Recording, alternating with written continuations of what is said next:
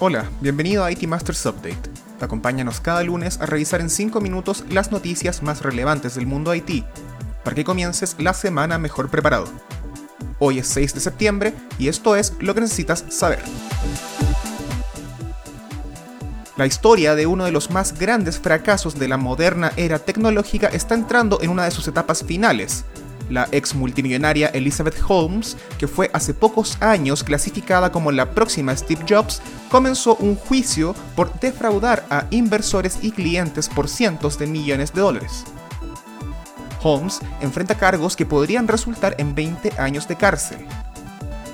La directora prometía, a través de su compañía Theranos, revolucionar el mundo de las pruebas de sangre, su sistema permitiría realizar cientos de pruebas clínicas con solo una gota de sangre, reduciendo exponencialmente los tiempos y el dinero necesarios para tener un panorama completo de la salud de un individuo. Ceranos, fundada en 2004, aprovechó un boom en inversiones para compañías tecnológicas para adquirir más de 700 millones de dólares de parte de capitalistas de riesgo, y subirse a una ola de publicidad que fue alimentada por prácticamente todas las grandes mentes del mundo de la innovación en la época. La compañía alcanzó una evaluación de más de 10 mil millones de dólares en su punto más alto, el 2013. Pero la tecnología propuesta no mostró prácticamente avances durante una década y guardó un profundo secreto en torno a sus resultados.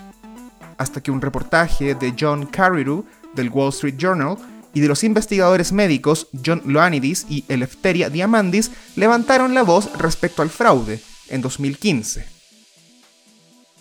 Bastarían tres años para probar que la tecnología propuesta no tenía ninguna base y que sería imposible llegar a los resultados prometidos.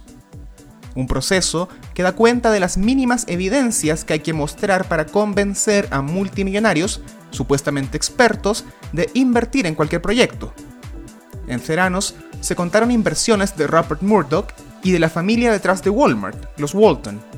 Y en su mesa directiva se sentaban figuras como Henry Kissinger y James Mattis. Tanto Holmes como Balwani, su socio y pareja romántica, se declararon inocentes, así que tendremos que esperar a su juicio, cuyas declaraciones de apertura comenzarán este miércoles, para conocer el resto de la verdad. Octubre 5 es la fecha elegida por Microsoft para lanzar al público general la edición 11 de su sistema operativo Windows, luego de 6 años de buenos resultados y críticas con Windows 10.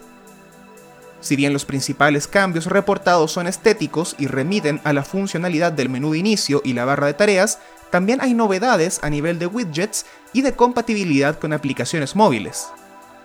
Windows 11 será gratuito para quienes ya posean Windows 10, aunque solo por tiempo limitado, y se actualizará automáticamente dentro de un periodo que podría extenderse hasta 2022. Los requerimientos mínimos para usarlo son bajos, pero aún así existe una herramienta llamada PC Health Check para confirmar que su computadora se encuentra a la altura.